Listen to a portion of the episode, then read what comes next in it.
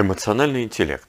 Глава из книги Михаила Малаканова «Управленческий спецназ. Мини-энциклопедия». Читает и рассказывает автор. Эмоциональный интеллект, точнее компетентность, состоит из четырех составляющих. Управление своими эмоциями, управление эмоциями других людей, осознание эмоций других людей, осознание своих эмоций.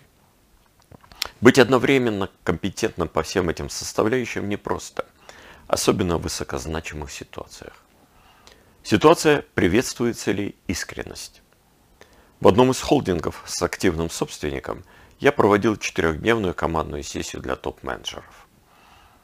А в первый день это был Страдис, стратегическое диагностическое согласование, и участники обсуждали ТИСы, темы изменений ситуации, то, что в организации требует изменения, исправления. Руководитель одного из подразделений, который работал в компании чуть больше года, а до этого в западной, назвала ТИС отсутствие баланса между работой и личной жизнью.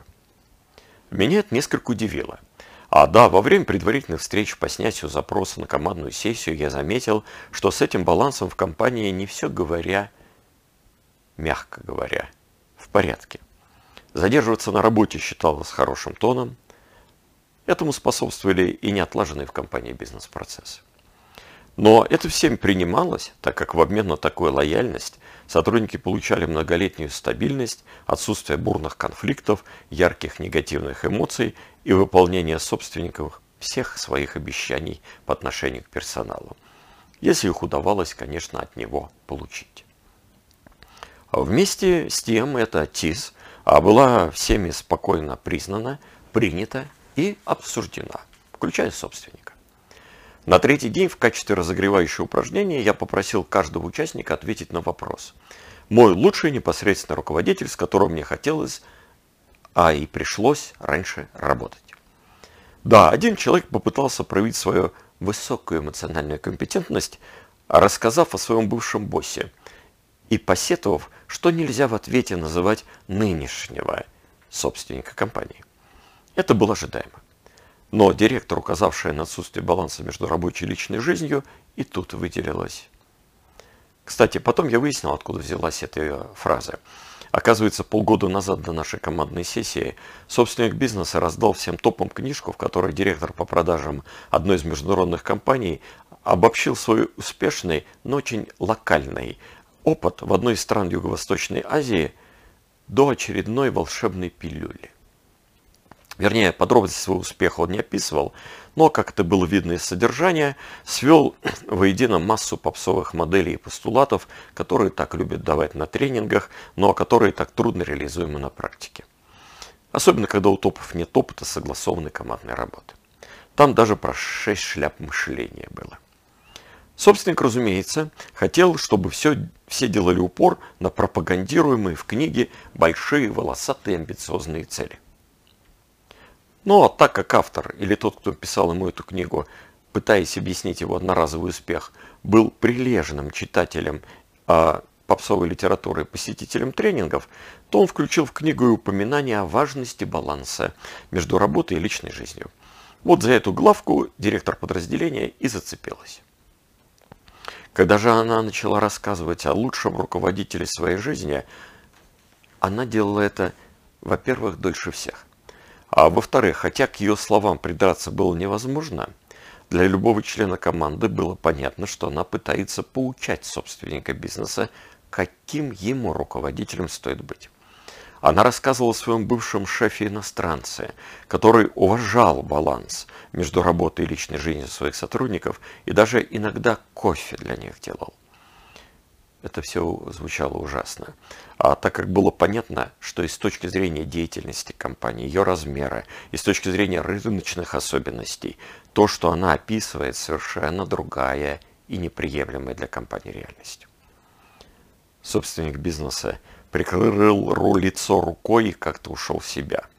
Нет, явно он не гневался. Гнев в этой компании не поощрялся, но было видно, что в очередной раз он убеждался в своем мнении о неадекватности этого человека.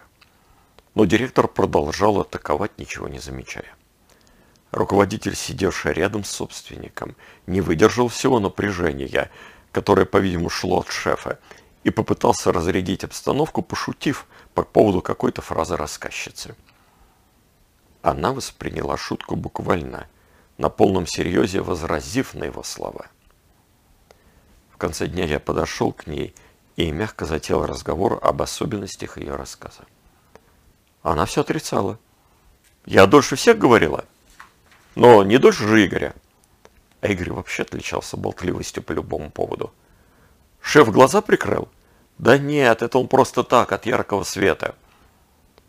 По факту, за эти два дня, за эти четыре дня, ей удалось проявить свою некомпетентность по всем четырем составляющим эмоционального интеллекта. В конце нашего 20-минутного разговора она все же приняла, что, возможно, что-то было не совсем так. Но отреагировала своеобразно. А что, искренность у нас не приветствуется?